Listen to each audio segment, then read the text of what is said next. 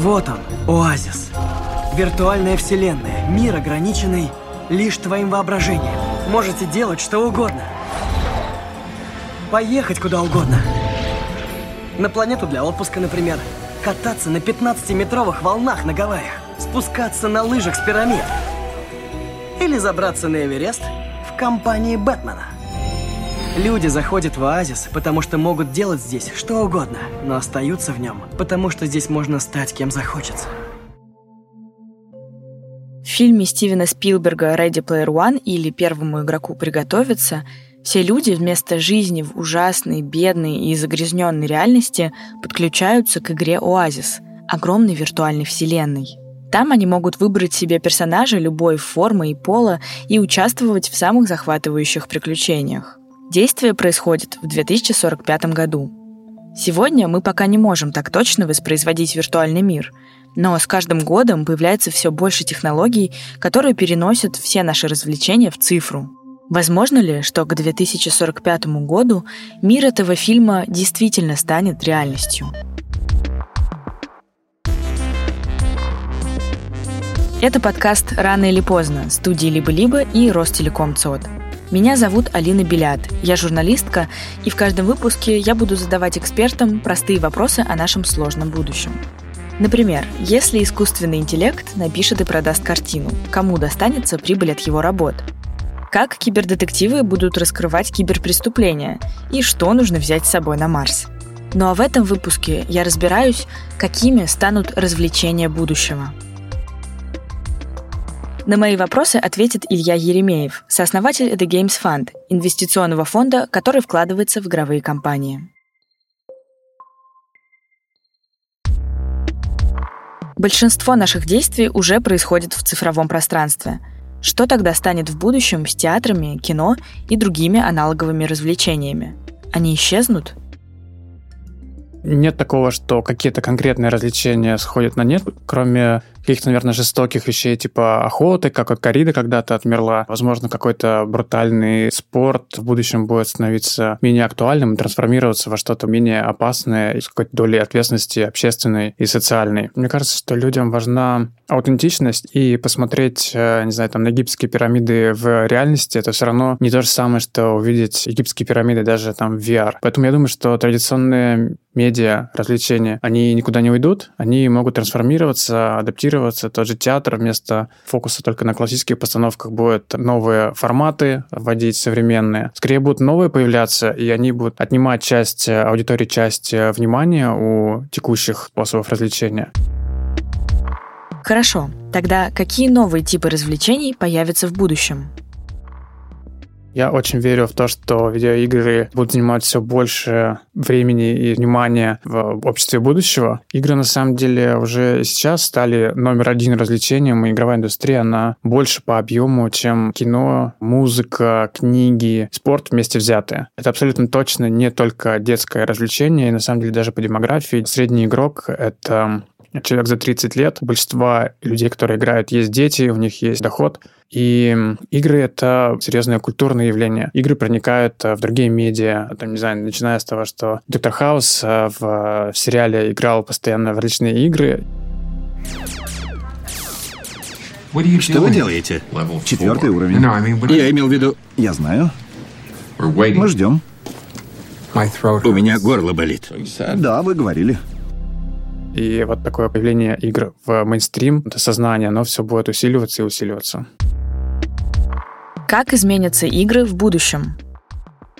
На самом деле игры за достаточно короткий срок очень сильно улучшились. Сейчас в современных играх иногда картинку сложно отличить от э, видеосъемки, то есть уровень реалистичности графики очень сильно возрос, и это открывает возможности реализовывать практически любые фантазии, какой опыт можно с помощью игр передавать. Если посмотреть, например, на последние а, релизы, например, Last of Us 2, то там такой зашкаливающий уровень визуализации, такой уровень картинки, который не каждый фильм или сериал имеет. Плюс э, игры стали выходить на такой более серьезный уровень нарратива. Нарратив — это умение рассказывать э, интересные истории и, в принципе, доносить информацию в э, формате истории. И специалисты по нарративу, они востребованы практически во всех областях развлечений, начиная от кино, игр, литературы и так далее. То есть если раньше игры не старались э, поднимать какие-то серьезные темы, то сюжет в играх сейчас более серьезный, более глубокий, философский, чем в большинстве фильмов э, и современных сериалов. А если кто не играл в игру э, Life is Strange, то это одна из таких самых сильных нарративных игр. Она рассказывает про историю взаимоотношения двух девушек-подростков и их отношения с городом небольшим, где они живут. И в конце игры, после того, как персонажи проходят через определенные приключения, через э, решение определенных проблем, они сталкиваются с сложностями. Перед игроком ставится выбор, кого выбрать и кем пожертвовать. Спасти героиню, спасти, собственно, того персонажа, чье спасение было целью всей игры, и при этом пожертвовать всем остальным городом. Или выбрать город и пожертвовать э, человеком, ради которого столько было приложено усилий, который дорог э, лично тебе. И когда ты принимаешь выбор лично, а не просто смотришь, как этот выбор сделал за тебя э, режиссер или писатель, то вот эти эмоциональные маркеры какие-то и воспоминания об этом опыте, они гораздо глубже остаются, чем просто от пассивного просмотра. Какие технологии должны развиваться, чтобы игры перешли на новый уровень? Одним из таких серьезных скачков, которые прямо сейчас происходит, это все еще повышение вычислительной мощности девайсов. В основном это касается мобильных девайсов и повышение пропускной способности сети, появление 5G. И это открывает возможности для более сложных а, мультиплеерных опытов для, например, создания игр в жанре Battle Royale, когда несколько сотен игроков одновременно в одном матче участвуют. И также это открывает возможности для клауд-гейминга, то есть э, когда все вычисления игровые происходят где-то на удаленном сервере, и, соответственно, снимаются полностью вообще все технические ограничения, то есть весь просчет, просчет логики, обработка графики, она происходит на суперкомпьютерах, а игроку уже транслируется видео финального процесса. То есть можно игры любого качества, такие же точно, как на PlayStation, иметь у себя на телефоне. Появляются персистентные миры, которые не закрываются, когда ты уходишь из игры. То есть они продолжают существовать, даже если ты в них не играешь. Ты возвращаешься, а игровой мир, пока тебя не было, он продолжал жить, и он как-то изменился. Какие еще возможности для игр открываются с cloud -геймингом? На этот вопрос ответит Артем Черменин, директор продуктового офиса «Игры и партнерские сервисы» Ростелекома. С cloud-геймингом интересные два направления открываются. Это, наверное, такой большой шаг к кроссплатформенным историям, что я начинаю играть, например, на компьютере, я могу продолжить на своем планшете, дома, потом на работе, на учебе и так далее. Каждая игра, которая разрабатывается производителем игр, она дорабатывается под практически чуть ли не каждый девайс, под каждый формат играния, геймплей.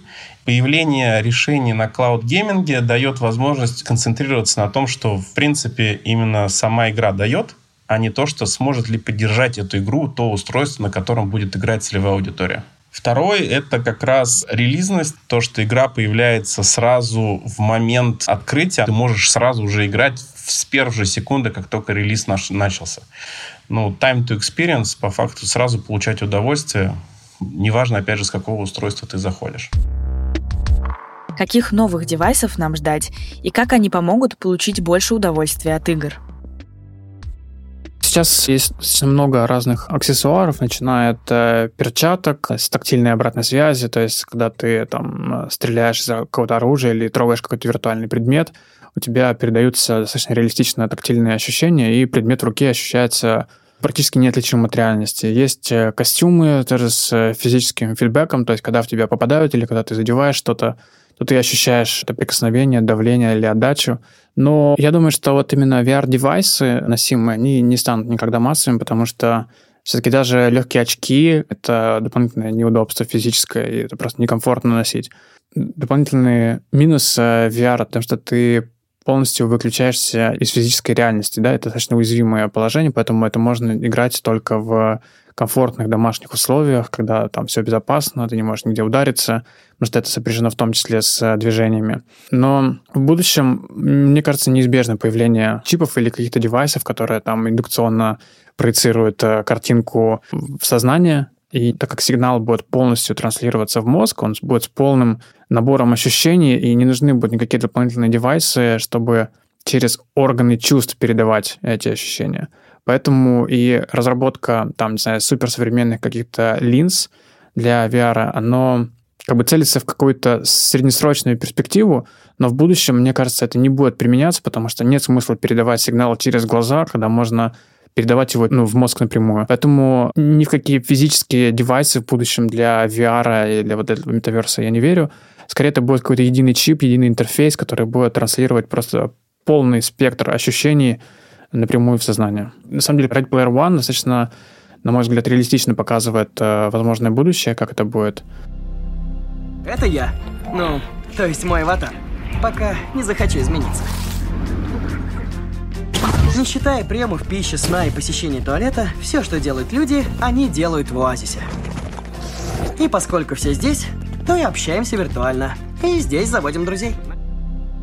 Ну, это похоже на, не знаю, там, на матрицу или на то, что все люди, они имеют доступ в такой общий виртуальный мир, так называемый metaverse, когда у людей есть аватары, и они в этой виртуальной среде могут иметь облик абсолютно любой, который им может нравиться. И вот внутри этой общей глобальной виртуальной среды существуют различные experience ы. То есть все игры, все фильмы, все книги, вообще все любые виды развлечений, работы, обучения и так далее происходят внутри одной общей общей виртуальной среды, в которой все жители Земли находятся. И, собственно, в этой же среде ты зарабатываешь определенные ресурсы, выполняя либо какую-то работу, либо а, играя и выигрывая эти ресурсы, и также можешь их тратить на виртуальные объекты там, и так далее. На самом деле сейчас же есть э, игры, которые подобный функционал реализуют, и вот что-то подобное на там, глобальном уровне и с полным погружением, когда это будет неотличимо от реальности, ну, мне кажется, это отдаленное, но практически неизбежное будущее, если не случится какого-то техноапокалипсиса, и мы не откатимся там в каменный век, э, то я думаю, что это вот примерно так и случится. Все это звучит так, что игры заменят нам реальность. Возможен ли такой сценарий? Если говорить про визуальную составляющую, то просто э, без сомнений игры станут абсолютно неотличимы от реальности. То есть просто невозможно будет отличить, это виртуальный объект или это реальный объект. И отличать можно будет только на уровне смыслов. Может такой предмет существовать или нет. Вообще, в принципе, сотрется грань между реальным и виртуальным опытом. Ну, потому что по факту это и так не имеет значения. То есть какая разница, через что тебе пришел в твою нервную систему сигнал, через твои физические локаторы, типа глаз или рук, а, или это просто напрямую было транслировано какой-то игрой или каким-то каким приложением. На самом деле, по факту разницы вообще никакой нет. И можно будет перейти вообще все, что угодно, то, что сейчас даже представить себе невозможно. Полет в космос — это будет что-то что-то супер тривиальное. Участие в какой-то эпической схватке, пускание там на дно океана, обладание какими-то, не знаю, домашними животными, экзотическими. Это тоже будет абсолютно неотличимо по ощущениям от того, что ты там, как сейчас у тебя есть собака или, или кошка. Мужчины смогут а, ощутить, что такое роды, что такое быть в супер экстремальном холоде, что такое быть на войне, что такое умереть. Поучаствовать вообще в любых событиях, это все будет э, абсолютно доступно, это будет тривиально реально это будет просто нормой жизни. В играх уже сегодня можно зарабатывать. А как и на чем геймеры будут богатеть дальше? Говорить про будущее и не упомянуть про блокчейн и NFT, наверное, было бы несправедливо. NFT, Non-Fungible Tokens, это не взаимозаменяемые токены. Это одна из таких самых хайповых сейчас тем в играх. В общем, кратко суть NFT в том, что человек может владеть виртуальным предметом вне платформы, на которой он его приобрел. То есть, условно, если ты нашел какой-то меч внутри онлайн-игры, ты можешь этот меч продать за пределами этой игры в виде токена на какой-то криптообменной бирже. Соответственно, вещи, которые ты покупаешь или каким-то другим образом добываешь в виртуальной среде, становятся твоим имуществом полноценным, которое ты можешь хранить, которое не зависит от платформы, где ты это добыл, который ты можешь передавать, и что самое интересное, эти предметы могут хранить информацию о всех прошлых действиях, которые были с ними совершены. То есть, например, какой-то эпический меч, который был найден в какой-то игре, может содержать в себе запись о том, что этим мечом был убит какой-то супер эпический дракон, или им владел раньше какой-то крутой герой. Это может повышать ценность таких предметов. Сейчас э, виртуальные предметы, они, по сути, принадлежат разработчикам игры, но в будущем они могут принадлежать конкретным игрокам. И вот если это реально случится, то это может серьезно повлиять вообще в принципе на концепцию частной собственности, на концепцию игр, на то, как люди относятся к своим цифровым активам, насколько игры — это просто развлечение и средство для траты денег, или, возможно, это для кого-то будет средством заработка, то есть просто можно будет работать внутри игры. Это совсем футуризм такой, и пока что как бы это очень такое абстрактное видение, но вот все больше появляется игр и разработчиков, которые в эту сторону смотрят. Недавно вышел фильм Шона Леви «Главный герой». Действие там, внимание, спойлер, происходит в компьютерной игре — и в какой-то момент ее персонаж, по сути нейросеть, начинает развиваться самостоятельно и менять сюжет. Может ли такое произойти в будущем? Парень, я не знаю, как это еще сказать, но этот город — это игра. Ты не настоящий. Сейчас есть нейросети, которые могут э, генерировать стихи или музыку э, на основе материалов, на которых эта нейросеть была натренирована. И это выглядит вроде бы похоже на, вот, на настоящий контент, но это все равно остается на уровне такого фрик-развлечения, и я не думаю, что кто-то реально потребляет сейчас э, контент, сгенерированный нейросетью. Нейросеть может э, применяться в различных технических вещах, то есть когда есть э, основа, заложенная там, человеком, автором, и нейросеть применяется как инструмент для воплощения этой идеи. А, например, в 3D-графике может использоваться нейросеть. Э, нейросеть используется для апскейлинга изображения, когда есть картинка низкого разрешения, ее нужно детализировать и увеличить. То есть э, вот на таком уровне, да. То есть, например, у тебя есть какой-нибудь предмет в игре, там, не знаю, пистолет или меч, а, и его не нужно в супер микродеталях создавать, но с помощью нейросетей можно сделать так, что при любом максимальном приближении у тебя детализация будет подстраиваться настолько, что ты никогда не увидишь, из чего эта модель состоит. И вот такие вещи, они могут генериться на лету с помощью э, нейросети. Или нейросеть может э, генерировать неигровых персонажей. Например, даже сейчас персонажи, там, не знаю, в GTA, которые просто NPC, они действуют согласно какому-то алгоритму. Возможно, они в какой-то следующей э, версии получат более там серьезный интеллект, они могут как-то там обучаться они могут реагировать более адекватно на окружающую среду и так далее. А в других сферах развлечений нейросети будут востребованы? Есть такое ощущение, что для Netflix нейросеть давно пишет э, сценарии, но если говорить про музыку, то вот есть приложение, например, Mubert, э, которое алгоритмически пишет музыку в выбранном жанре. И это прикольно, оно классно и работает для эмбиента, его можно там включить, чтобы оно играло.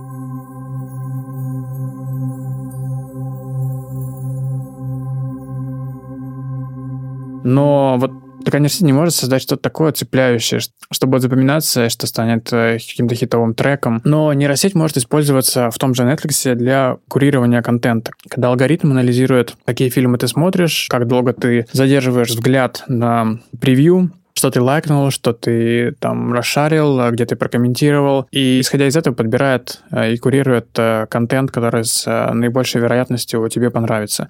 Например, это одна из таких самых главных фишек TikTok. Их алгоритм, который анализирует то, как долго ты задерживаешь взгляд на каждом конкретном ролике, и в зависимости от этого они ранжирует вес появления этого ролика в лентах других пользователей, тем самым как бы интересный контент становится виральным через этот алгоритм. Недавно в Китае подросткам запретили играть в видеоигры в будние дни. А в пятницу, субботу и воскресенье теперь играть можно только в течение одного часа, с 8 до 9 вечера. Может ли такое ограничение стать трендом? Государство будет контролировать наши развлечения? Я считаю, что это достаточно закономерное явление, потому что игры — это суперсильная медиа.